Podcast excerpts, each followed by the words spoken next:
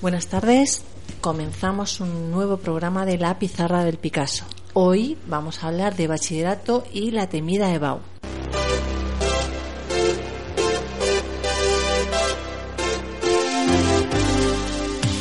La Pizarra del Picasso.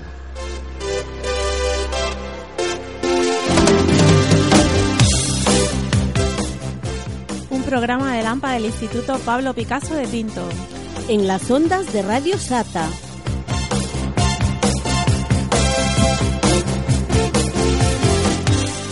Trabajando por la comunidad educativa.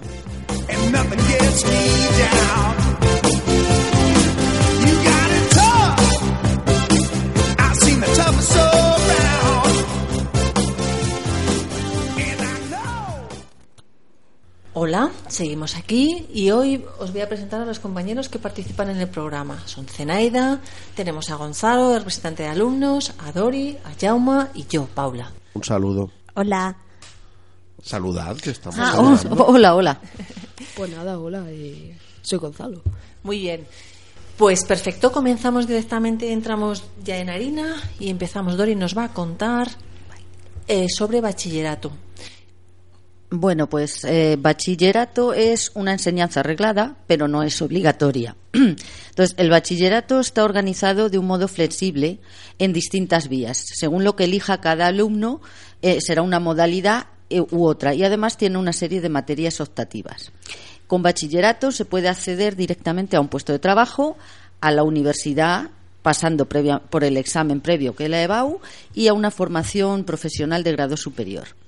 Eh, se estructura en dos cursos, primero y segundo, y las modalidades son de artes, humanidades y ciencias sociales, que a la vez tiene dos itinerarios, y el, de ciencias. En cada uno hay que cursar cuatro asignaturas troncales generales, que tres de ellas son comunes a todas, y, son de eh, y una de ellas es de carácter de la modalidad como sería arte, latín, matemáticas aplicadas a las ciencias sociales o matemáticas. Eso sería la de cada especialidad. Luego hay una serie de materias que son opcionales, que ha- habría de, cursar dos en primero y una en y dos o tres en segundo y suelen ser de libre confi- mm, con- que no me sale la palabra Configuración. configuración autonómica ¿eh? Y luego en primero sí que es obligatoria la educación física luego decir también que en el bachillerato consta de dos años pero solo se puede permanecer cuatro años de una forma ordinaria si no hay o sea que solo se podrían repetir dos años Luego, eh, también hay distintas modalidades de, de bachillerato. Aparte de- del bachillerato normal, existe un bachillerato llamado de excelencia, que para entrar a él pues es necesario lógicamente un buen expediente académico ya que tiene un nivel de exigencia muy alto entonces para entrar hay que tener una nota media superior igual o superior a 8 o presentarse a unas pruebas de exigencia que, hace la Comunidad de Madrid. En él pues se hacen actividades, cursos y seminarios donde se profundiza mucho más en las materias y cada alumno tiene que realizar un proyecto de investigación para determinada materia. Luego estaría otro tipo de bachillerato, que es el internacional, que este bachillerato está coordinado por la Oficina de Bachillerato Internacional que está con la sede en Ginebra. Este se, consi- se va compaginando con el bachillerato español y lo que te da es el acceso a las universidades más prestigiosas del mundo. En este tipo de bachillerato los alumnos tienen que hacer una monografía, es decir, investigar sobre un tema de alguna asignatura en concreto. Luego se tiene se- se, mm, se potencia mucho la creatividad, la creatividad, la acción y la solidaridad y el servicio a la comunidad. Entonces, normalmente tienen que estar, pues, en algún tipo de proyecto, eh, de ONGs, etcétera. Las famosas Sí. horas K. Sí. Y luego mm, se profundiza también mucho en la teoría del conocimiento. Eh, se intenta que tengan un análisis muy crítico con respecto a las diferentes formas del conocimiento. O sea, es un bachiller que también es, es durillo. Y luego, pues, hay en bastantes sitios Y aquí el más cercano sería en el del Instituto mm, Maestro Matías Bravo, que está en Valdemoro, y luego pues ahí en Madrid, en el Ramiro de Maeztu, y en varios, hay varios institutos públicos y privados donde se puede cursar. Y luego, ciertamente, también tenemos que decir que el bachillerato sigue pudiéndose hacer de forma nocturna como en nuestra época sigue habiendo bachillerato nocturno que está regulada eh, por órdenes ministeriales y este se cursa en tres bloques, es decir, tres años. Y aquí en Pinto pues tenemos en el Vicente Alexandre, cosa Y- que, que no sabía yo. ¿Y ahí no hay modalidad a distancia? Sí, también he visto que hay un bachillerato a distancia, pero ahora mismo no sé qué legislación lo regula. Ahora, en las páginas de la Comunidad de Madrid, donde se regula todo esto, sí que sí que viene la regulación de este tipo de bachillerato, sí. Y por lo que has dicho entiendo que no en todos los institutos hay todos los tipos de bachillerato que, has, No. que has relatado. No. Las modalidades, por ejemplo, en el nuestro no está la modalidad de artes, por ejemplo. El bachiller de artes y demás, pues si lo quisieran cursar los alumnos del Picasso, pues tendrían que irse a otro instituto porque la modalidad no está aquí. Con- tenemos en Picasso las tres, las de humanidades y ciencias sociales, con las dos ramas que se bifurcan, y luego estaría la de ciencias. Pero el de artes no lo tenemos. O sea que Y por, y por ejemplo el de excelencia que has citado. el bachillerato de excelencia también hay bastantes centros públicos pero no y aquí privados. pero no aquí en No, Pinto. nosotros no, aquí en Pinto no tenemos ninguno. Hay en Valdemoro. Eh, con respecto a la educación, el bachillerato a distancia que ya me preguntaba, decirte que sí que, que se puede, que los requisitos para poder matricularte en el bachillerato a distancia es tener 18 años cumplidos o cumplirlos en el año natural en el que se realice dicha matrícula, aunque deciros que excepcionalmente un alumno se puede matricular si tiene más de 16 años y un contrato laboral que no le permita acudir a los centros educativos en, en régimen ordinario o los deportistas de, alto rendimiento que Sí. no pueden hacerlo, están en un CAR y por eso lo hacen. Eh, aquí en Pinto tampoco se podría hacer. En Madrid capital hay al menos cuatro centros. Eh, lo podrías hacer en el Madrid Norte, Madrid Este, Madrid Oeste y en el Madrid Sur. eh, curiosamente hay más centros que en Madrid capital. Hay cinco centros: uno en Alcorcón, en Fuenlabrada, en Getafe, en Leganés y en Móstoles. Como veis, tenéis opciones para hacer bachillerato, las que queréis y más. Nos decía Jaume también, Jaume preguntaba, eh, ¿qué, se podía cursar en el Pablo Picasso? Bueno, en, concreto en los tres institutos de nuestra localidad de Pinto no existe, si no me equivoco, el bachillerato de artes. Existen los de humanidades y ciencias sociales y el de ciencias. Si queréis os contamos un poquito, Jaume nos va a decir ahora de que van un poquito los tres, las tres modalidades de bachillerato. ¿Empiezas por el de artes? Que es el que justo el que no podemos hacer aquí. El que no tenemos.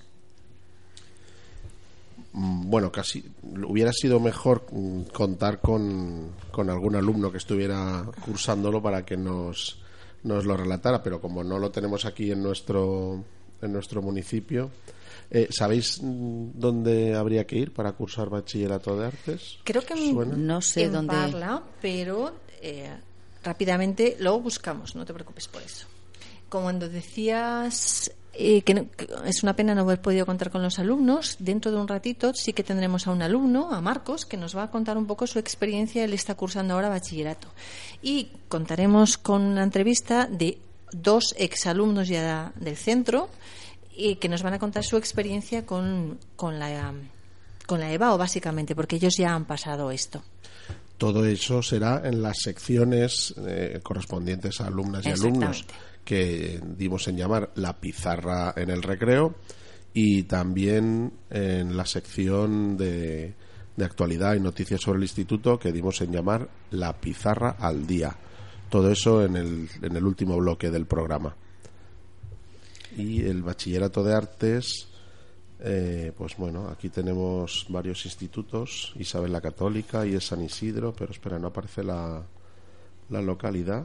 están todos en Madrid por Ah, lo que son yo estoy todos en- viendo eh, el Isabel la Católica en el que está en Atocha es un instituto enorme que seguro que conocéis hay- se han ido bastantes alumnos de Pinto para allá En la calle Toledo 39 está el Instituto San Isidro y la Escuela de Arte La Palma, que está en la calle de La Palma. Entre otros, ¿no? Entre otros. Pero bueno, todo esto lo repetiremos a lo largo del programa. Recordar que todo esto está en la página eh, de en educa.madrid.org. Ok. Bueno, entonces retomando el bachillerato de artes, eh, bueno, hay un montón de, de asignaturas a cursar que, bueno, las voy a relatar muy, muy por encima. Tampoco es cuestión de, de aburrir a nuestros oyentes, aquellos o aquellas que estén oyéndonos que bueno podéis tomar nota pero como ha dicho ahora mismo Paula eh, os recomendamos que vayáis directamente a la página de la Comunidad de Madrid donde podéis ver más eh, es- extensamente las asignaturas que consta de las que consta este bachillerato de artes Eh, bueno estoy viendo que sí es más allá de las artes, pero bueno, tenemos filosofía, tenemos lengua castellana y literatura, una primera lengua extranjera y los fundamentos del arte como troncales.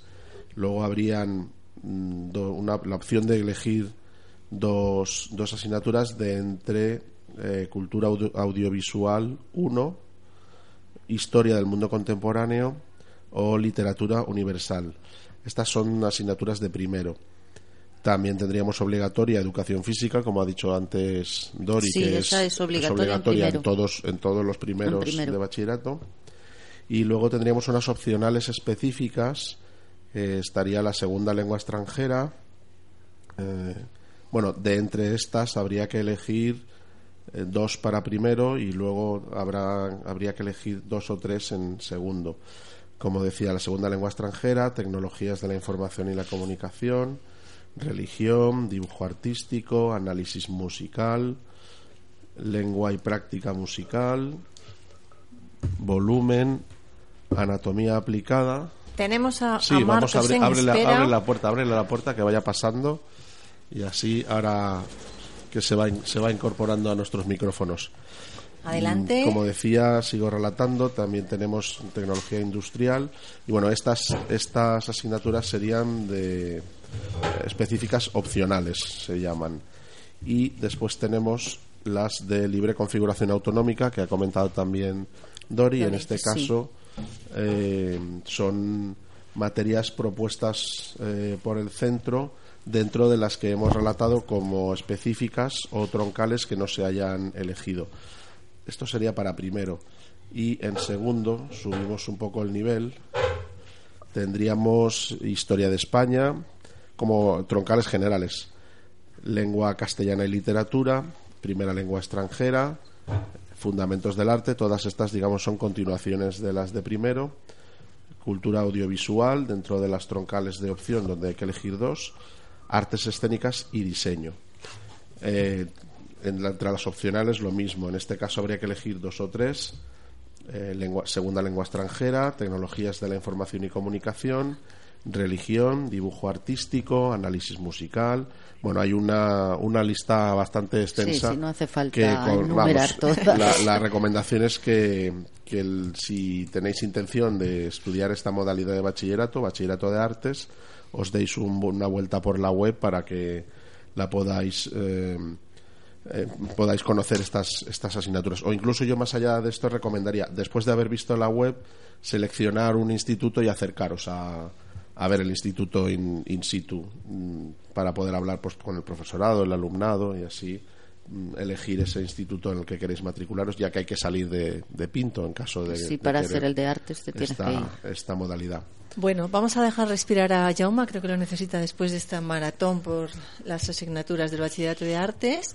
Y eh, creo que Gonzalo nos va a presentar una canción para darnos un poquito de respiro y a la vuelta volvemos con Marcos. Gonzalo. La canción se llama eh, California de Red Hot Chili Peppers. Penny California, muy bien, pues os dejamos con ella.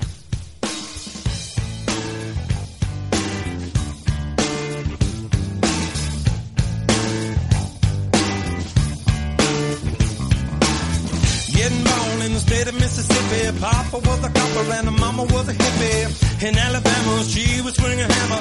Price you gotta pay when you break the panorama. She never knew that there was anything more than gold.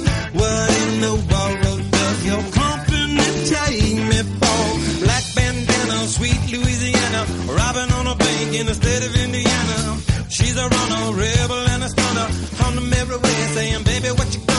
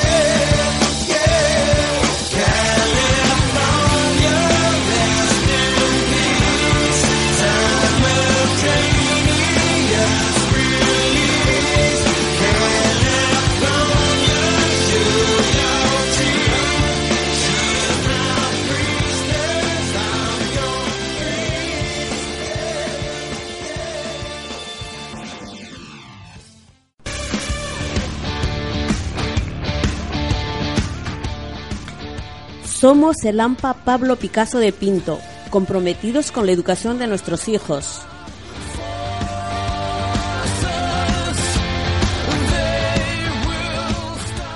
Escúchanos en Radio Shata, Canalibus. Difundimos tu voz.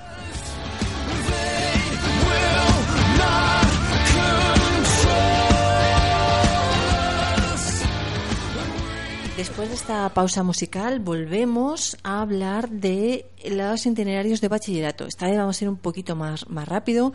Consideramos que ya sabéis todos todo lo que tenéis que saber y si no, volvemos a deciros que os vayáis a la página de la Comunidad de Madrid en la que están todos los itinerarios con todas las eh, asignaturas, las troncales, las generales y todas las opcionales. Eh, como os decíamos, tenemos el de Humanidades y Ciencias Sociales, en el que bueno vais a tener filosofía, lengua castellana, eh, lengua extranjera.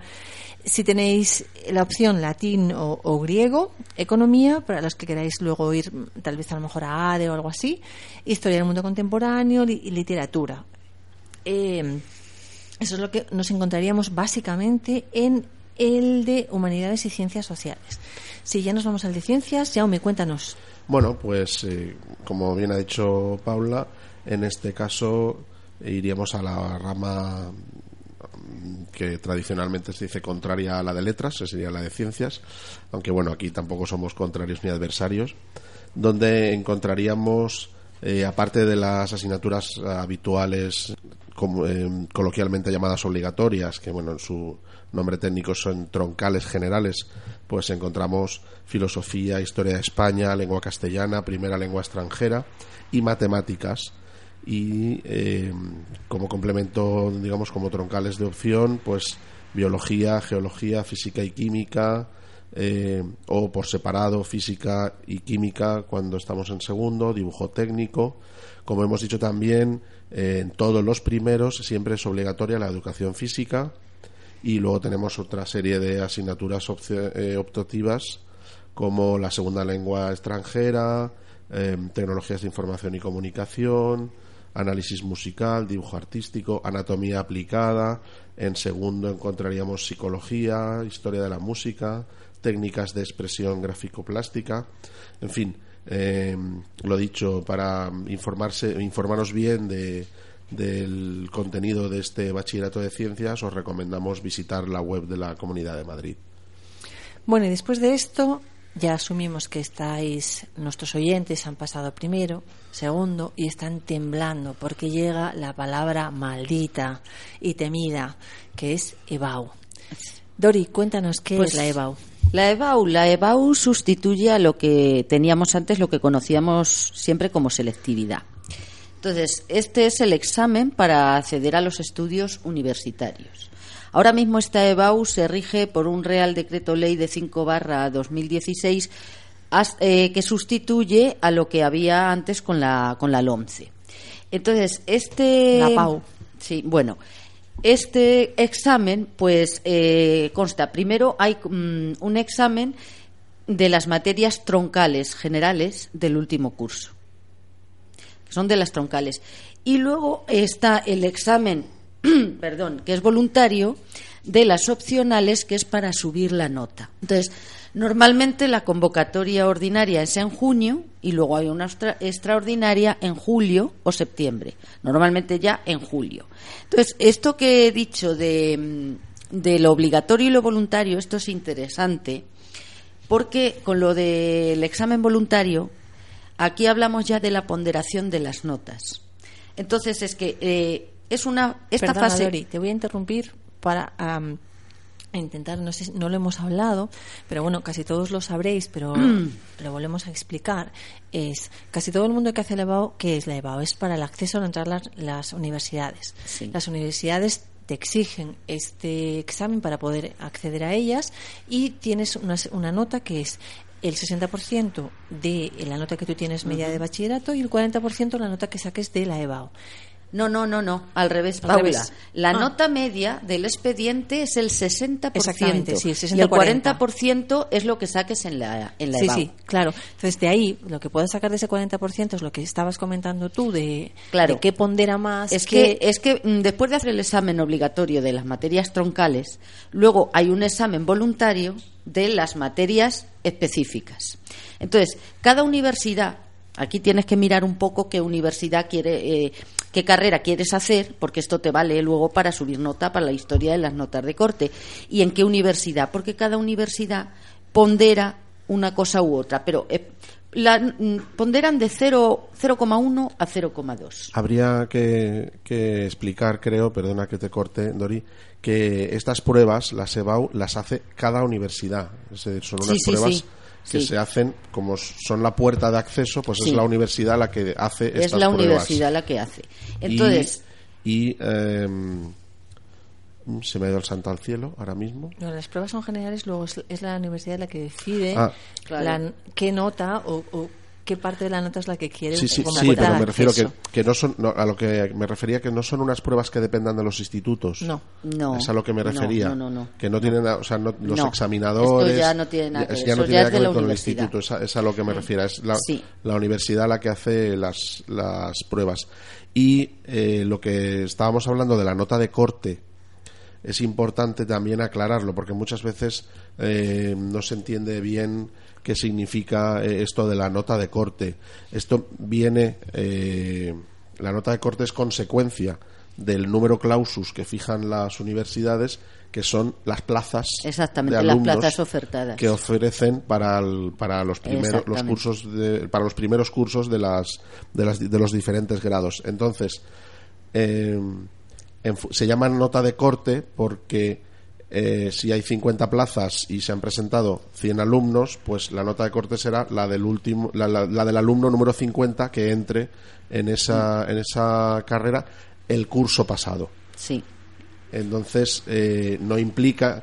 Entonces, lo- cuando se habla de nota de corte, la referencia es la del curso pasado, pero es eso, una referencia. Sí, varían porque y va a de hecho depender- mucho de un De año a curso. Va a a curso depender de varían, las notas sí. que se den en el Sí, año varían curso. de, de curso a curso. No Lo- sé, si, no sé si lo he Sí. conseguido Sí, aclarar lo o lo he liado un poco más. decía bueno. de la ponderación es de las del, del examen digamos este voluntario que es para subir nota entonces cada universidad pondera de 0,1 a 0,2 entonces la nota que tú sacas en ese examen voluntario se multiplica por este coeficiente del 0,1 o 0,2 dependiendo de la universidad y el resultado se, som- se suma al resto de calificaciones esas que hemos dicho que provienen del 60% de, de la parte de bachillerato y el 40% de, de la EBAU, pruebas. de la obligatoria, de las troncales. Entonces, ¿qué tiene de bueno esto?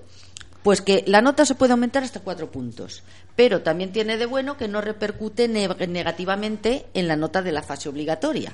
Es o decir, sea, que no te van a bajar la nota. Su- Suma, pero no resta. Suma, pero no resta, no te van a bajar la nota. Y más o menos, pues esa es la EBAU, el miedo que se le tiene a la EBAU, pero que, que bueno, que no es, que no es para tanto la EBAU. Y yo supongo que el miedo viene porque realmente te juegas mucho, Sí, claro.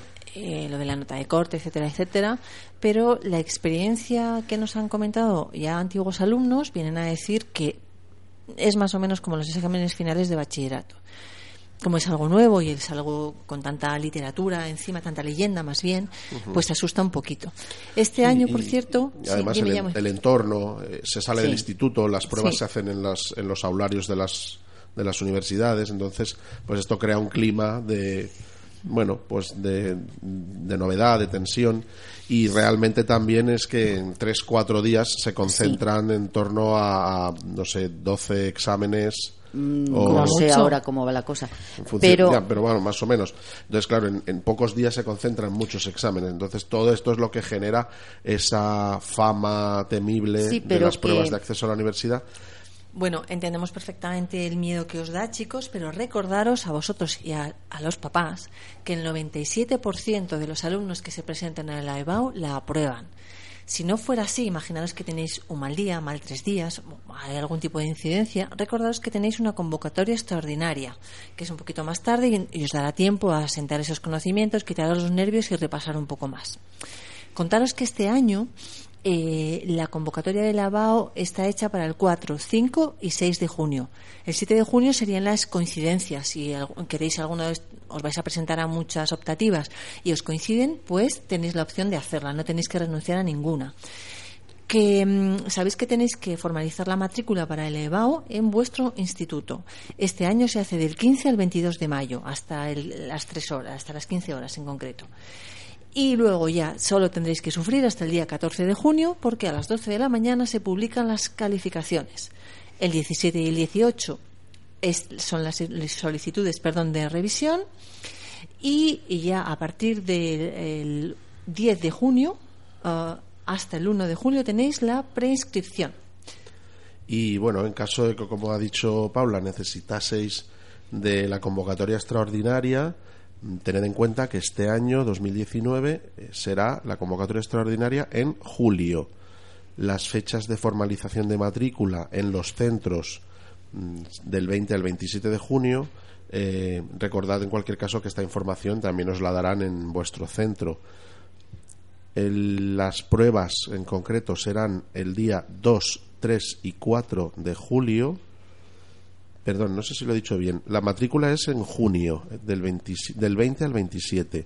Y los exámenes en julio, 2, 3 y 4. Con el día 5 para coincidencias o incidencias. Las calificaciones se publicarán a partir de las 14 horas del día 11 de julio y los días 12 y 15 serían para las revisiones hasta el propio hasta el día 16 a las 14 horas. Las preinscripciones para la universidad se darían en este caso entre el viernes 19 y el viernes 26 de julio. Eh, bueno, pues lo he dicho, no hay que tener miedo porque si hay un mal día en la convocatoria ordinaria, pues para eso tenemos la convocatoria, eh, la convocatoria extraordinaria de julio. Ah, fijaros, eh, dejáis de sufrir, como hemos dicho, incluso habéis aprobado ya la de julio, si no pudiese la de junio, y hasta el 26 de julio tenéis la prescripción de la universidad y os queda el resto del verano para disfrutar de todo el trabajo que ya habéis hecho. Todo un mes de agosto. Bueno, ahora queremos comentaros la parte, eh, hemos quitado la parte técnica y mi compañera Zenaida os ha preparado un montón de trucos que hacer para superar la EBAU. Zenaida, cuéntanos. Bueno, yo os voy a dar 10 trucos para afrontar la selectividad con éxito. Este, la- el número uno, la calendarización. Es importante planificar, organizar, repartir horas de estudio. El segundo, no beber cafeína. Si nunca tomas ni bebidas estimulantes ni energéticas, no consumir nada a lo que no estás acostumbrado. Número tres, resume para estudiar, selecciona lo más importante y memoriza las ideas base. Cuatro, descansa y come bien. El cansancio te impedirá una mejor concentración. La cinco, intenta seguir información sobre, perdón, intenta conseguir información sobre exámenes de años anteriores para ganar seguridad, hacer simulacros. La seis, busca la técnica de estudio que más se adapte a ti. Escribir es la mejor forma de retener. La siete, controla el tiempo para la selectividad. Es necesario llevar un reloj. Deja lo más complicado para el final. 8. Lee bien lo que te pidan en el anunciado y dar por hecho que te piden una cosa. Tómate con calma y olvídate de los nervios. Lee y contesta lo que te pidan. 9. Esquema en sucio. Tras la lectura del enunciado, haz, eh, haz esquema rápido en sucio. Apúntate las palabras clave. 10. Arriesgate. Escribe primero la idea general de lo que quieras responder, a partir del cual intenta desarrollar. Intenta no dejar preguntas en blanco. Los fallos no restan, puntos. Así que arriesgate, a lo mejor consigues alguna décima de más que puede ser determinante en la nota final. Bueno, yo creo que Zenaida lo ha dejado todo clarísimo, ¿eh? Sí, un si seguís con esto, impecable. aprobáis seguro. Eh, un apunte cuando ella ha dicho, bueno, eh, dos apuntes para mí. Creo que todos vamos a estar de acuerdo con esto. Lo que ha dicho ella, descansar, chicos, dormir es vuestro mejor aliado. Hablamos de la noche antes, no un mes antes, pero Sí, bueno, claro. descansar con regularidad, comer bien. Todo esto que crees que ganas tiempo por los nervios y tal es un enemigo para tu buen examen. O sea, que tenerlo en cuenta y a por ello. Y tomar nueces. en serio. Pues lo importante es estar relajado un par de días antes, eh, pues eh, no, no ponerte nervioso y estar relajado para poner concentrarte mejor. y mucha confianza en vosotras y en vosotros mismos. S- Sabéis que podéis, así que cabeza alta, paso firme y dos o tres bolis por si falla uno. Exacto. Muy bien. Muy bien. Pues eh, vamos a poner de nuevo un poquito de música. Después de tanta tensión con la EBAO, creo que es interesante relajarnos también con la música. Creo que eh, vi- es apropiado escuchar, por ejemplo, a Bonnie Tyler con I Need a Hero, vosotros no vais a necesitarlo. No, vosotros vais a serlo. Exacto.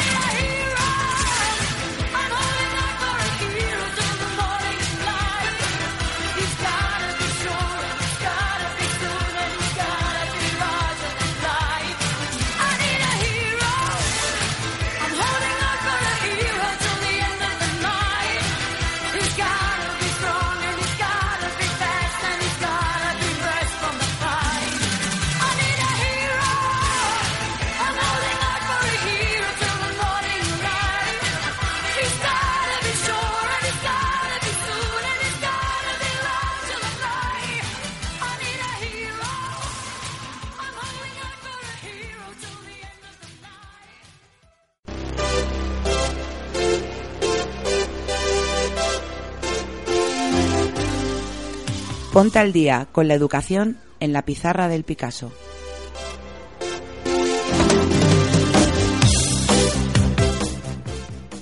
Un programa de Lampa en las ondas de Radio Sata y Canal Ivox.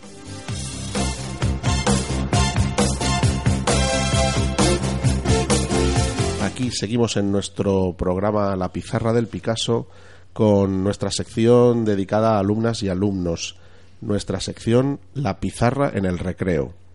Pues hoy contamos con la presencia de un estudiante de primero de bachillerato. Su nombre es Marcos Baltasar y estudia en el Instituto Calderón.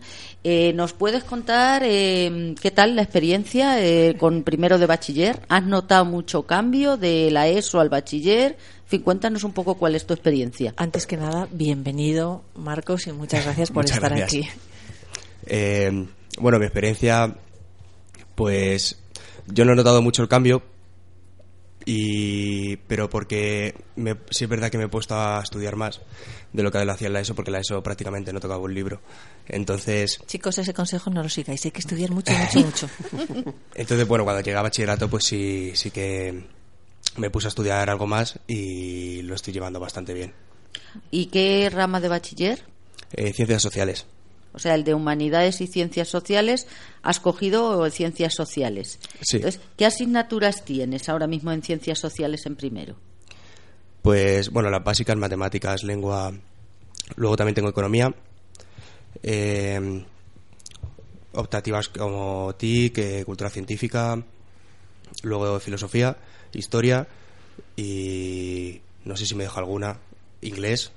Y creo que. Sí, pero inglés es de las troncales, ¿no? Sí, O sea, que troncales serían matemáticas, lengua y literatura, inglés y... ¿Y cuál me queda? De Y matemáticas. ¿Eh? y matemáticas. Y matemáticas. Troncal está filosofía, que es obligatoria, en primero, lengua castellana y literatura, Mm. primera lengua extranjera, y, y luego tienes latín. No, latín no, tengo. tienes. No, porque es de ciencias sociales. Claro. Matemáticas aplicadas a las ciencias sociales, cierto. Además, perdona, en, en Calderón no hay latín, por eso se fue una alumna este a- al Instituto Picasso porque no Claro, había latín. Cierto, eh, que en, en nuestro instituto sí que hay latín y griego, Sí. en el Instituto Picasso. Una pregunta, Marcos. ¿Tenías claro cuando estabas en la ESO que ibas a tirar por bachillerato? ¿Ha sido inercia?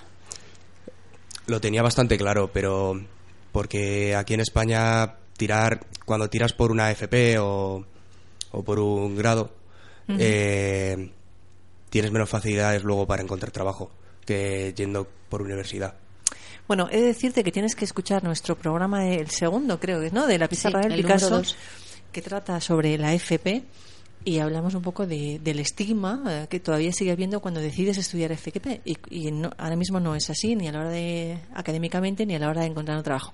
Pero te vamos a dejar que lo escuches y luego nos lo cuentas qué tal. Pero tú sabes que con bachillerato también puedes acceder a FP de grado superior. De grado superior, sí. Claro. Claro, yo me refiero plazas. yo me refiero en grado medio. Yo, yo luego sé que haciendo un grado superior y pues sí que tienes más opciones, pero eh, entre bachillerato y, y grado medio sí es verdad que tienes más cualificación cuando vas por bachillerato. A eso, a eso me refería, ¿no? más que es tu opción. Eh, ¿Tienes claro ya qué quieres hacer después?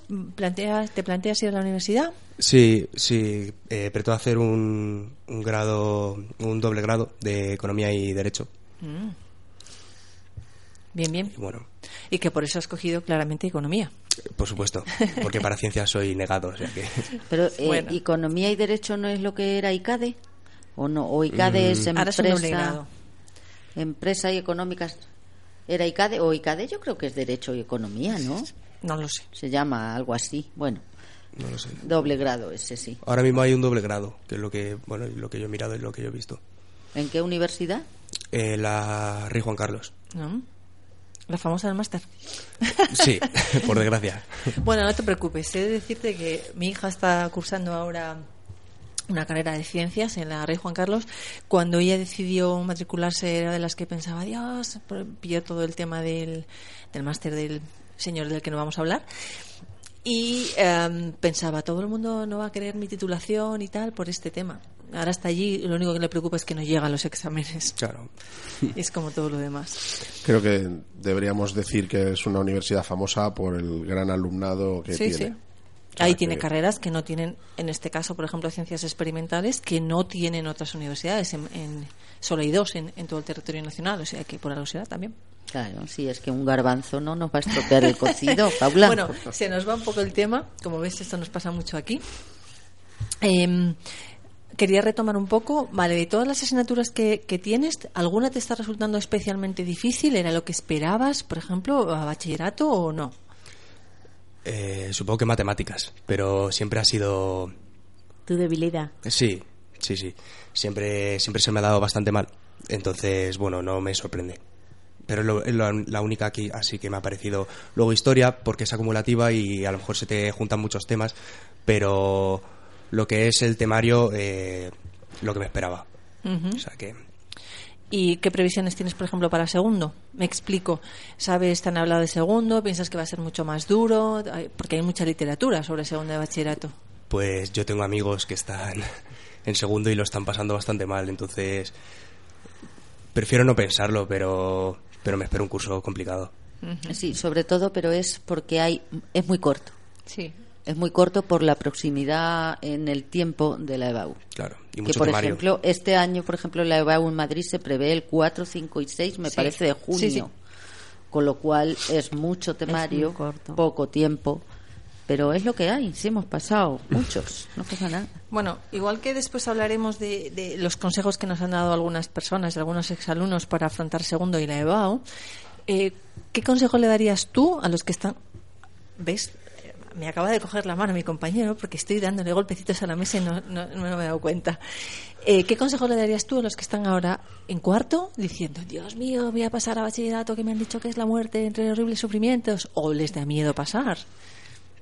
Bueno, pues. A ver, yo estoy, como estoy cursando primero, tampoco les puedo avisar mucho sobre segundo. Primero no es tan malo, no es tan horrible como a mí me lo pintaban.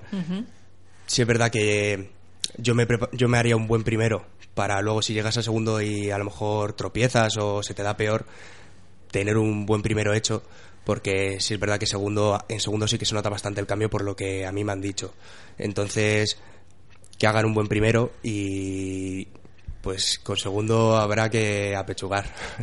¿Pero qué es para ti hacer un buen primero? Cuéntanos. Pues todo según la nota de corte que tenga la carrera que pretenden, pero pero a un buen primero pues sacar unas notas sacar buenas las mejores notas que puedas porque luego en segundo sí es verdad que por mucho que te esfuerces hay gente que podrá sacarlo con su con, con nueves a lo mejor pero hay gente que por mucho que se esfuerce a lo mejor luego no saca no llega al 9 entonces sacar en primero lo mejor y ya en segundo Lo que se pues, pueda. lo que se pueda Bueno, esa actitud yo creo que debería ser general, es decir, esfuérzate siempre hasta donde llegues, no seas conformista. Pero bueno, me refería un poco, ¿tú crees que planificándose tampoco tienes que estudiar 12 horas al día? No. A mí, a mí en mi instituto me han dicho que yo tengo que estudiar tres horas. Lo ideal es estudiar en bachillerato tres horas al día, tres horas diarias. Personalmente me parece exagerado porque, porque entre extraescolares, inglés, deporte, lo que sea, pues pues es bastante es muy exagerado y además luego no lo necesitas tampoco para sacar la, la nota que tú quieras. Sí es verdad que depende de, de cada uno y sus capacidades. Entonces, bueno, yo personalmente sí es verdad que bueno, personalmente no soy un ejemplo a seguir, pero, pero sí que por lo que veo a mis compañeros, a compañeros que sí que están sacando, yo estoy sacando una media de 7, pues a compañeros que sí que están sacando una media de 9, sí que estudian a lo mejor una hora diaria. Y si tienen examen, pues estudian los días de antes, estudian los días de antes eh, eh, más tiempo.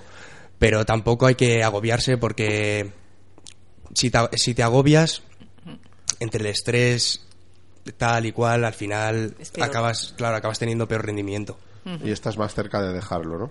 Claro, sí. Yo tengo un compañero, por ejemplo, que casi deja bachillerato por irse a, a currar y luego, por ejemplo, se fue a currar y volvió, pero pero sí es verdad que hay veces que nos agobiamos mucho y si nos agobiamos en primero, en segundo, yo no me quiero imaginar. ¿Y hay vida más allá de- del instituto, más allá de bachillerato? Pues repito, por mi experiencia, en primero sí. Pero en La sonrisa de Marcos. Pero en segundo, Bueno, no, en segundo, no, no, olvídate del segundo. Estamos tiene en primero. que haber estamos vida, en primero. tiene que haber vida además. en primero de- sí, en primero sí, no hay problema. No, yo salgo, eh, hago todo lo que hacía en cuarto. Sí es verdad que estudiando más y repartiéndome a lo mejor mejor el tiempo, pero lo que es el fin de semana, y las extraescolares y todo, pues sí, que sigo haciéndolas igual, sigo haciendo vida normal, no hay problema. Genial, pues muchas gracias por contarnos tu experiencia. Vamos a seguir hablando de, de segundo, de un poquito terminamos con el tema de Bueno, antes, antes de, de despedirle, dinos si quieres añadir alguna cosa Claro, o dar un, un mensaje concreto. ¿Alguna queja? Pues, bueno, las quejas al defensor del alumno del instituto correspondiente, pero no sé, eh, en general a, a los que están cursando, a los alumnos y alumnas que están cursando ahora cuarto, diles o anímales o no les animes, no sé, ¿qué les, qué les propondrías? Bueno, pues. A ver, yo les diría que, que no se agobien, que no es para tanto, que el que no es para tanto. Sí es verdad que es, la, la ESO es bastante más fácil, sobre todo personalmente a mí cuarto me pareció bastante fácil. eh, y luego llegas a bachillerato y sí es verdad que te meten más caña, pero no es nada exagerado, no es nada para morirse. Y, y bueno, eso, que se lo tomen con calma, que van a poder seguir haciendo vida normal, que van a poder sacando, seguir sacando nueves y lo que ellos quieran, pero con más esfuerzo. Se necesita más esfuerzo y más, sobre todo planificación. Y ya está, eso es lo único que, que les puedo aconsejar. Con la gente con la que hemos hablado también, de, sobre todo de segundo, o la gente que ya lo ha pasado, la palabra que ellos inciden muchísimo es lo que tú has dicho, es planificación. Exactamente, eso que iba a comentar, que lo más importante es ir al día. Es lo que en las otras dicen ir al día, llevar las cosas diariamente para que no se te vayan quedando. No vale lo de el turbo del último día, ya no cuela No, mucho, ya no eso, cuela. Además, en segundo es imposible. No hay tiempo para darse No, no da tiempo. Pero vamos, se sobrevive, ¿eh? Pues muchas gracias, Marcos, de nuevo. Y bueno, A vosotros. cuando quieras, estos micrófonos de la pizarra del Picasso, perdón, eh, los tienes abiertos para cuando quieras. Vale, muchas gracias. Una última pregunta. ¿Tú crees que el agobiarse es algo que puede ser de ayuda para concienciarse de lo que se tiene que estudiar? A ver, tú, en todo momento eres, tienes presente lo que tienes que estudiar y, y pues las metas que tienes que conseguir, ¿no? Pero, pero lo único que consigues agobiándote es que al final te estreses y incluso hay gente que llega a dejarlos simplemente por eso, porque se agobia, crea a lo mejor un problema de lo que no es un problema y, y simplemente, como ya he dicho, con planificación puedes ir sacando todo perfectamente sin agobiarte y tranquilo. ¿Vale? ¿Han contestado a tu pregunta? Sí. Me alegro. Pues de nuevo, muchísimas gracias, Marcos, y nos veremos.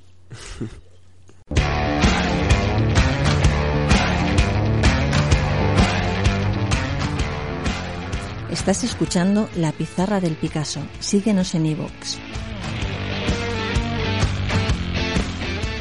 En Facebook, AMPA Pablo Picasso Pinto y en Twitter, arroba AMPA Picasso.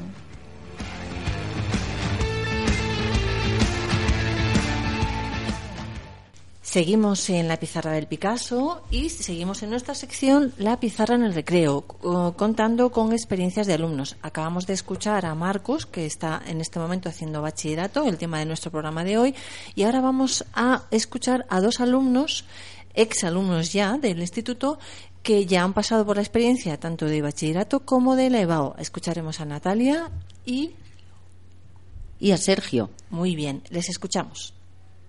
Hola, Natalia, preséntate. Soy Natalia. El año pasado hice la EBAU y he entrado ya en la universidad este año. Vale, cuéntanos con ha sido tu experiencia en bachillerato. Me refiero, ¿ha sido lo que esperabas? ¿Ha sido más duro, más fácil? ¿Interesante lo que has estudiado? Bueno, todo el mundo te dice que bachillerato es muy duro, que no tienes tiempo y... Sí, es muy duro y no tienes tiempo. Así que supongo que es lo que me esperaba. Ok. Eh, a no tienes tiempo, supongo que te organizas o es verdad que el ritmo es tan duro como dicen. realmente lo que ocurre es que tienes mucho contenido eh, por asignatura. Eso pasa sobre todo en segundo, en primero pasa menos. Pero, por ejemplo, asignaturas como Historia de España tienes un temario extensísimo, en matemáticas pasa igual. Entonces el ritmo es muy, muy acelerado. Bueno, pero se puede, ¿verdad? Claro que se puede. La forma de hacerlo, Organizarte, dormir, no estresarte. y no estresarte. Ok, con ver. eso, Obviamente te vas a estresar, pero que sea controlable. vale. Ya sabéis, chicos, dormir y controlar el estrés. Vale, llega a final de bachillerato, estás atacado, sobre todo porque el objetivo parece ser que es la EBAU, ¿no? La temible EBAU. ¿Es tan terrible como dicen? Real- realmente la EBAU no es nada, porque vamos, después de los exámenes finales de segundo tienes hasta ganas de quitártelo, entonces llegas, haces el examen y te vas, no... O sea, todo el mundo dice que lo peor de bachillerato es la EBAU o selectividad o como se llame, pero realmente, no sé, a mí me pareció lo más fácil. Eh, ¿Quieres decir que no te parecieron difíciles los exámenes o quieres decir que la experiencia fue mm, menos dura viniendo de donde venías? La experiencia es menos dura porque la EBAU es esencialmente una repetición de los finales de segundo, entonces haces lo mismo dos veces, ya vas con la tranquilidad de que te llevan preparando para esa prueba todo segundo de bachillerato, todos los exámenes suelen seguir el mismo modelo, realmente vas ahí y cuando ves el examen no es algo completamente extraño y que dices, no sé cómo afrontar esto, es algo que ya has hecho. El tema de la ponderación, de las materias y tal, supongo que lo llevarías súper aprendido porque es- os enseñan bastante antes, ¿no? Sí, sobre todo si, si has elegido el bachillerato desde que estás en cuarto. Si, por ejemplo, te metes en ciencias y sabes exactamente, oye, quiero hacer una carrera de ciencias, te machacan mucho con lo de las ponderaciones. Eh, si vas a escoger ciencias, matemáticas, biología, ponderan el doble. Y supongo que para humanidades pasa igual con economía y sus asignaturas principales, vamos. Igual, ¿algún truco, alguna recomendación para superar la EBAU? Realmente ir con seguridad porque si has superado segundo, no solo has superado prácticamente la EBAU, sinceramente es lo más fácil, de verdad. Que el primer día es el más duro porque estás con todos los nervios, el segundo día ya vas tranquilo, la verdad. Es que suena muy fuerte, pero es verdad. Bueno, bueno, eso está bien. ¿Alguna recomendación más? Dormir. ¿Dormir? Sí. ¿Dormir todo el rato o dormir suficientemente? No merece la pena quedarse por la noche estudiando. Esto de que empieces a estudiar pronto, sé que cuesta, pero merece muchísimo la pena antes que estudiar por la noche o perder sueño por hacer trabajos o deberes. Bueno, y ahora es una opinión muy personal, pero te hago la pregunta. ¿Merece la pena hacer bachillerato? Merece la pena si, si quieres ir a la universidad o si quieres ir a un grado superior directamente. La, el yo personalmente he hecho el examen de, de grado superior y es muchísimo más fácil que la EBAU. Y, y merece la pena si, por ejemplo, quieres ir a la universidad o quieres una carrera específico. Merece mucho la pena. Si no, la verdad es que no.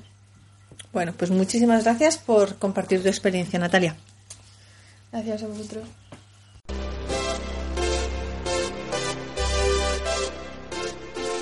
La pizarra del Picasso, el programa de tu AMPA en Radio Sata.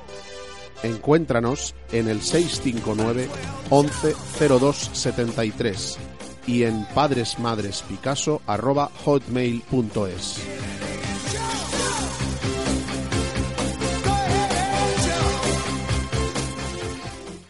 Bueno, pues estamos con un estudiante que nos va a contar un poco cómo fue su, experiencia con, con la EBAU.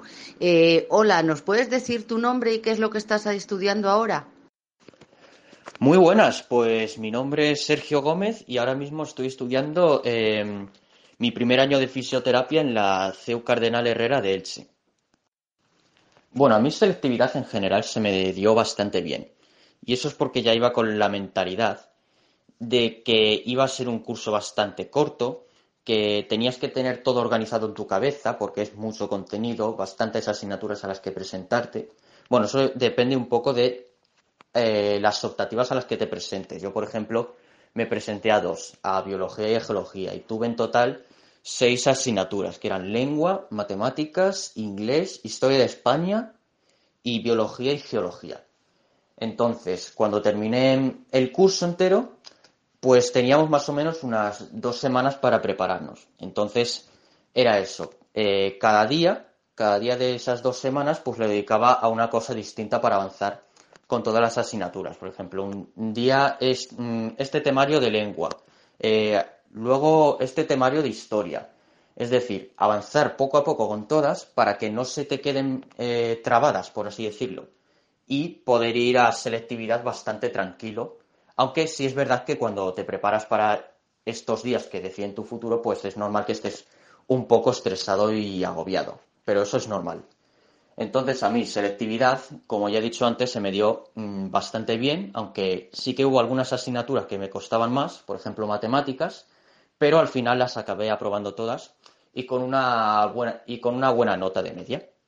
Entonces el secreto es del éxito un poco es eh, prepararse bien durante el segundo curso de bachillerato y digamos que ir estudiando todas las asignaturas casi a un tiempo para que como dices no quede ninguna ninguna más descolgada.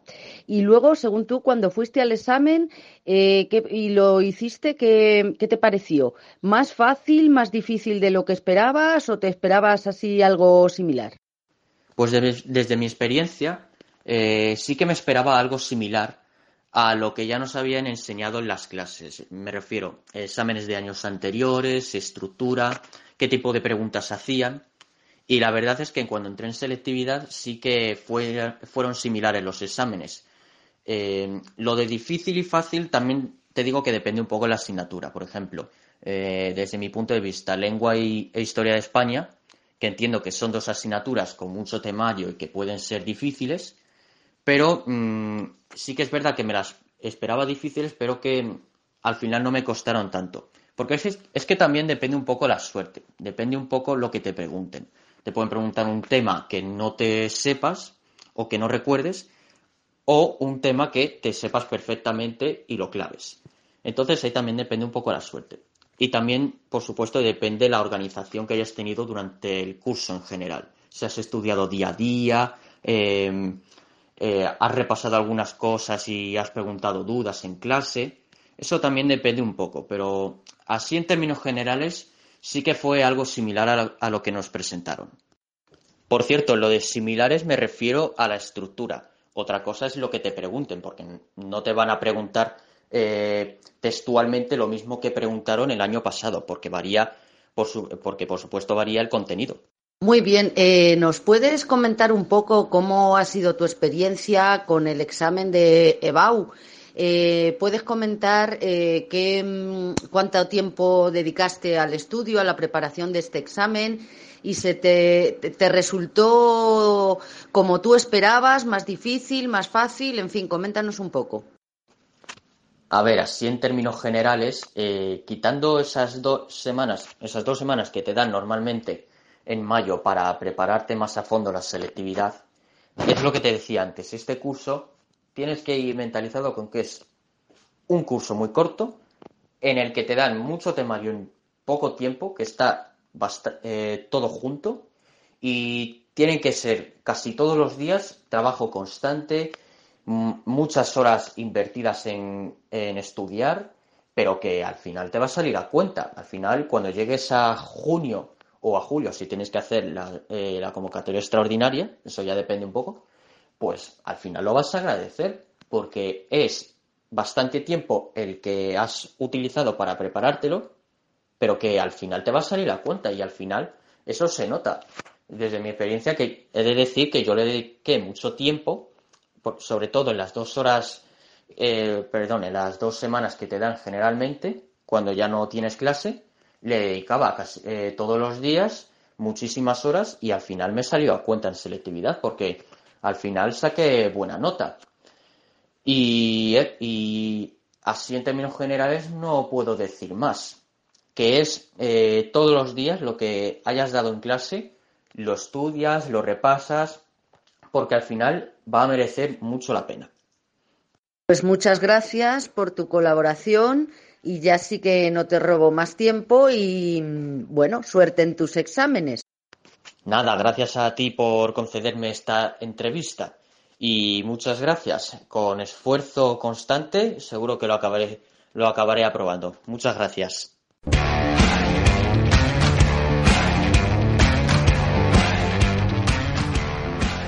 Estás escuchando La Pizarra del Picasso. Síguenos en iVoox. En Facebook, AMPA Pablo Picasso Pinto y en Twitter, arroba AMPA. Picasso.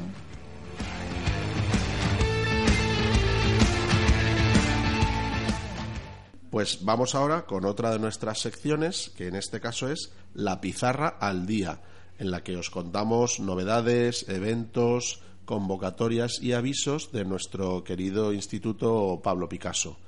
En primer lugar, os hablamos de un taller de medio ambiente y cambio climático que se está realizando para los alumnos de primero de ESO.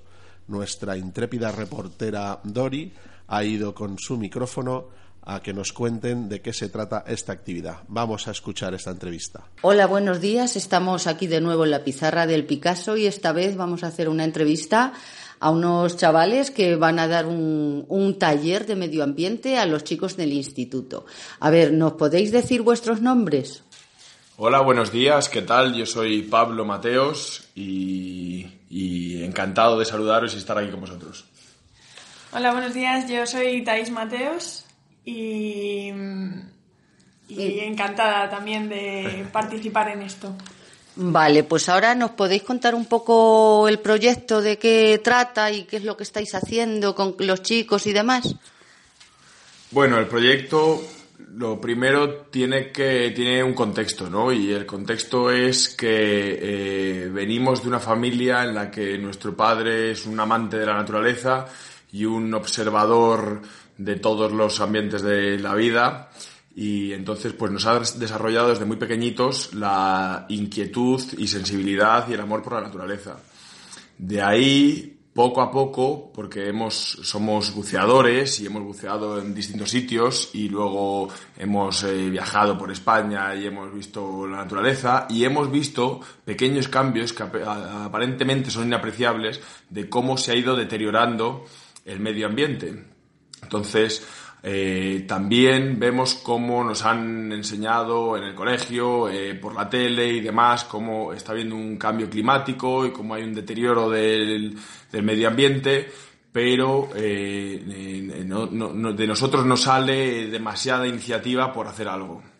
¿no? Claro, entonces es importante que la gente así más jovencilla se conciencie y vea qué podemos estar, qué hacemos, qué estamos haciendo y lo que podemos hacer, ¿no crees? Eso es. Sí, bueno, hemos, eh, estamos, hemos eh, empezado, hemos decidido empezar por primero y segundo de la ESO, eh, que creemos que es una edad muy apropiada y bueno, como has dicho, eh, la educación es un ámbito muy importante para estos temas porque son realmente donde se concentran lo que es, va a ser la generación del mañana y los que el día de mañana tengan sus propios negocios y puedan decidir de hacerlos de otra manera, ¿no? De una manera más sostenible, por así decirlo.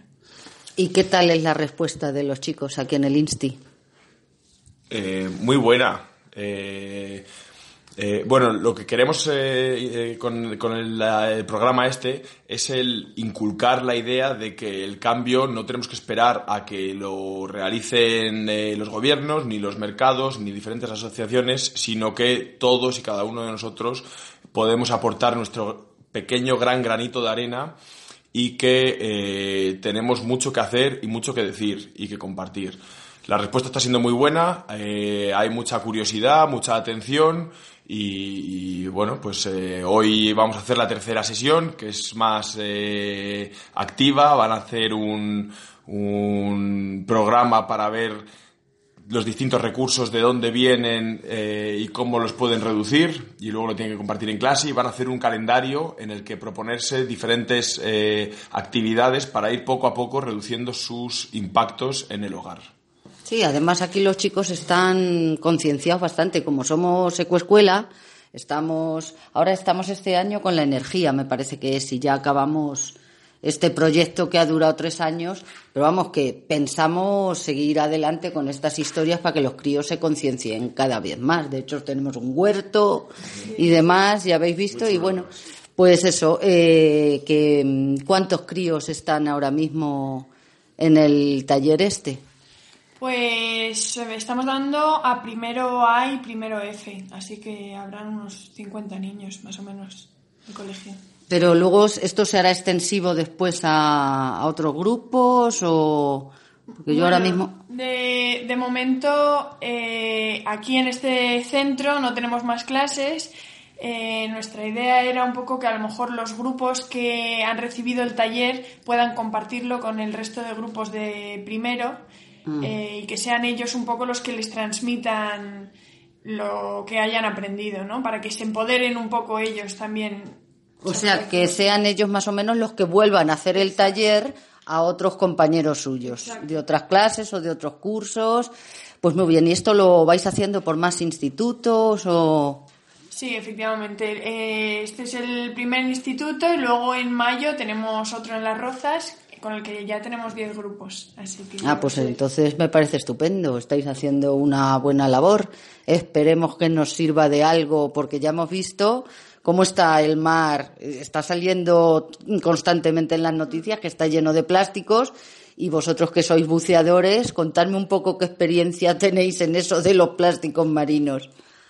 Bueno, en, justamente en España hay eh, una buena gestión de las basuras en costas y no se ve tanto, se ve más en las fotos que vemos de sitios, pues en Asia a lo mejor, pero eh, en España no vemos los eh, inmensos vertederos que tenemos y eso es una realidad que no dan abasto y que cada día están creciendo hasta, bueno, pues eh, no se sabe hasta cuándo van a seguir eh, creciendo. Entonces, eh, luego también hay otro tema que es el de la polución. Eh, en Madrid, viviendo en Madrid, no se ve, pero cada día, nosotros vivimos en la sierra, cada día que bajas a, a Madrid se ve una capa de polución enorme, que es persistente, es crónica, eh, se vive ahí. Eh, entonces, lo que nosotros estamos intentando hacer es que en vez de esperar a que se gestione mejor los residuos y, la polución, lo que queremos es que cada uno de nosotros aprenda a cómo reducir sus residuos y, y los efectos que producen nuestras actividades diarias. Bueno, y hablando del tema de los océanos, hace poco hicimos un viaje como familia y estuvimos alrededor de un arrecife de coral y pudimos ver mm, zonas de coral que es como que si estuvieses alucinando, Mm. o sea, de todos los colores, de todos los tamaños, de todas las formas impresionantes y unos kilómetros, pues, más alejados de eso, eh, el coral completamente muerto. Eh, y es por la, bueno, de hecho, sale en los documentales esta, esta zona donde hemos estado por, por la acidificación del agua, ¿no? Por, la, por el cambio de temperatura. Eh, y, jo, te da, te, Es te encoge triste, un ¿no? poco el corazón, ¿no? Decir, madre mía, lo que estamos llegando Mm. y, y qué maravilla y cómo la próxima generación probablemente ni pueda, no pueda conocerla. Efectivamente. Y eso es que hoy he oído, por ejemplo, eh, de plásticos estos que se están encontrando, creo que he oído hoy en las noticias, que muchos que no son reciclables y se recogen, ¿qué se hace con ellos? Porque si los quemas, dicen que la, la esta que generan es mucho peor. Entonces, al hacer tantos, ¿qué, qué se hace con ellos? La cuestión es, yo qué sé, reducir, porque si no, ¿qué haces con esos plásticos? Bueno, yo aquí puede que sea un poco controvertido, pero eh, estamos acostumbrados a decir, ¿reciclas en casa o no reciclas en casa? Bueno, pues no sabemos si reciclamos o no reciclamos. Lo que hacemos en casa es separar. Y cuando lleva a, las plantas de reciclaje, que no, se- no son de reciclaje, son de separación, ahí lo que se hace es separación en distintas categorías. El papel se separa y se recicla bastante bien. El vidrio se separa y se recicla bastante bien. El plástico se separa, algunos se reciclan bien, el resto no se reciclan directamente. Entonces lo que se hace es se amontonan y se entierran y el resto se venden al mejor postor. Hay los países del norte de Europa los compran para quemarlos y producir energía. Por supuesto que las chimeneas donde los queman tienen unos filtros buenos, pero aún así se producen una cantidad de tóxicos que, que a algún lado tienen que ir. y el resto se envían a países del sudeste asiático o China, en los que algunos los reciclan y los devuelven en forma de juguetes y la mayoría se queman para producir energía, que produce unas grandes cantidades de polución. Pero bueno, y de, y de todas maneras, eh, estamos escuchando repeti- repetidamente que China y ahora India también van a poner un, un stop en el comprar plásticos de otros países porque están hasta arriba. Eh, con lo cual, pues eso, nos explicaban en la planta de reciclaje que ellos separan los materiales que les compran. Si hay demanda de ese tipo de plástico, si no, los queman o los entierran porque no tienen qué hacer con ellos. Con lo cual la cuestión es no hacer plástico, porque Claro. el plástico, la cosa es chunga. Al final, por un lado o por otro, Es importante que no confunda el mensaje de entonces no reciclamos. Reciclar es importante Sí. porque al fin y al cabo eh, en estas plantas o sea, se aprovechan de, de nuestra separación para reciclar o vender por lo menos Mm. el máximo posible. Eh, si nosotros no reciclásemos nada probablemente iría todo al vertedero y ya está. Bueno, entonces, eh, por lo que vamos es el incentivar la reducción de eh, diferentes productos, ¿no? Y aquí, por ejemplo, para la sesión de hoy hemos traído un ejemplo que tenemos aquí, como algunos supermercados eh, han dejado de vender o, las bolsas de plástico y se han pasado al papel, está muy bien. Puede ser marketing, pero aún así el plástico, el papel se recicla mucho mejor. Y he traído dos ejemplos de cómo podemos elegir eh, o con nuestros, nuestras elecciones eh, eh, cambiar los impactos que producen diferentes cosas. Y he traído una bolsa de magdalenas hechas en el día de hoy y compradas, bueno, tienen como todas las magdalenas la fundita de papel en Sí. la que vienen las magdalenas y vienen en una bolsa de papel o una bolsa de magdalenas comprada en la que la bolsa es de plástico, cada magdalena viene envuelta en una bolsita de plástico y además con su fundita de papel, ¿no? Entonces, pues eh, realmente podemos elegir lo que Está compramos y con nuestras elecciones podemos crear un cambio. Si esto se eh, lo hacemos todos, pues eh, el, el cambio será mayor, ¿no? Pues nada, entonces me parece que es buena labor la que hacéis, eso, que se conciencien bien los chavales de aquí y que respondan bien a lo que están aprendiendo y lo puedan compartir con los demás del Insti. Y nada, y mucha suerte en vuestra andadura y a ver qué resultados obtenemos aquí con los chicos. Muchas gracias. Eh, sí, bueno, tenemos una página de Instagram que es generación activa todo junto punto actúa donde bueno vamos a compartir algunos consejos de cómo uno puede de manera simple cambiar pequeñitos hábitos para hacer un cambio. Y nos podéis llamar para ir a daros charlas o coloquios y estar ahí en diferentes eh, plataformas. Pues muy bien, esto a ver si alguien más se anima, eso, a entrar a visitar vuestra vuestro Instagram, a llamaros y a que haya más tipo de charlas y talleres de estas cosas que creo que nos hacen bastante falta. Eso Así que, pues muchas gracias a los dos por estar aquí y, y suerte, suerte. Muchas gracias. Muchas gracias. Bien, y después de escuchar a, a Dori y a, y a los chicos que nos han contado todo el tema de la actividad de medio ambiente, comentaros las próximas cosas que van a pasar en el instituto. Eh, bueno, recordaros que el día 29 tenemos la carrera solidaria en la que nuestros, nuestros alumnos y nuestras alumnas correrán y se patrocina a UNICEF, entre otras cosas. Eh, tenéis toda la información en la web del instituto. Contaros además que el próximo miércoles nos reunimos para eh, leer y fallar el premio de micro- microrelatos 2019. Ya os habíamos comentado anteriormente que este año se desdobla en los relatos escritos en, en castellano y los relatos escritos en inglés. Los alumnos han podido presentarse a los dos y claro, el que gane puede tener doble premio. Os lo contaremos en el próximo programa. También eh, coincidiendo con la Semana del Libro, justo cuando volvemos de Semana Santa, descansados y con ánimo, el AMPA celebra, con la ayuda del Instituto, eh, celebra su eh, casi ya tradicional mercadillo de libros, porque creo que es la sexta o la séptima edición que hacemos. Entonces, animaros, alumnos y padres, si queréis, a pasaros en los recreos y a comprar libros. Ya sabéis que el máximo precio que tenemos son dos euros, o sea que no os vais a arruinar.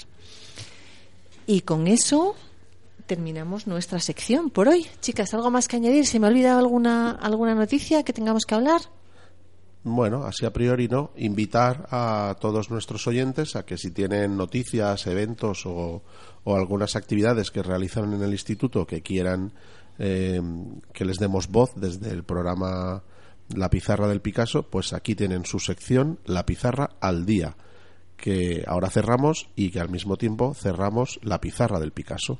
Así que hasta Bueno. el próximo programa. Yo creo que cerramos aquí un poquito eh, sosos. Vamos a cerrar con una canción de Billie Eilish que No- se llama Billie Eilish. No podía ser de otra manera. Y además quiero despedir a, a mis compañeros. Muchísimas gracias, por- como siempre, por participar. Pues nos, nos despedimos hasta la próxima. Espero que les guste el programa y, y no nos dejen de escuchar. Gracias. Hasta el próximo programa a todos y que paséis unas buenas vacaciones. Chao. Uh, eso, eso, vacaciones. No comáis muchas torrijas. de que si comerlas, que luego las podéis quemar. Bueno, iba a decir en la En la carrera solidaria, pero los papás eh, este año no, no pueden correr. Esperamos poder conseguirlo para el siguiente. Que sí. Ah, no. No, am, lo comentaremos en otro momento. Ha sido un Vale, problema vale, de vale. seguros. Para el próximo programa. Exactamente. Bueno, pues lo dicho anteriormente, os dejamos eh, ya con Billie Eilish, disfrutar de la música y espero que hayáis disfrutado de la pizarra del Picasso.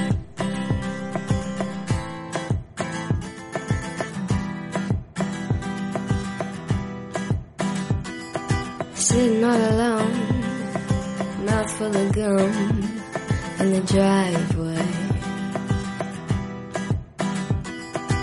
Friends aren't far in the back of my car, lay their bodies.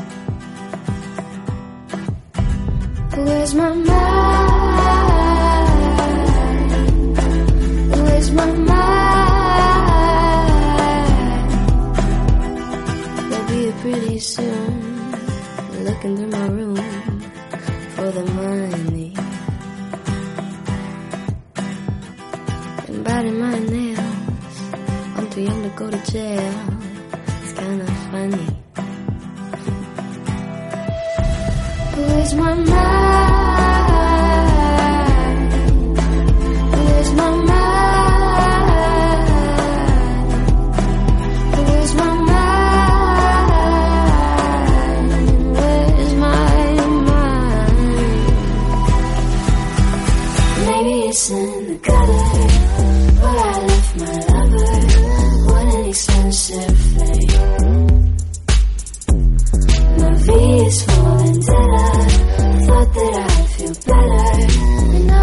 I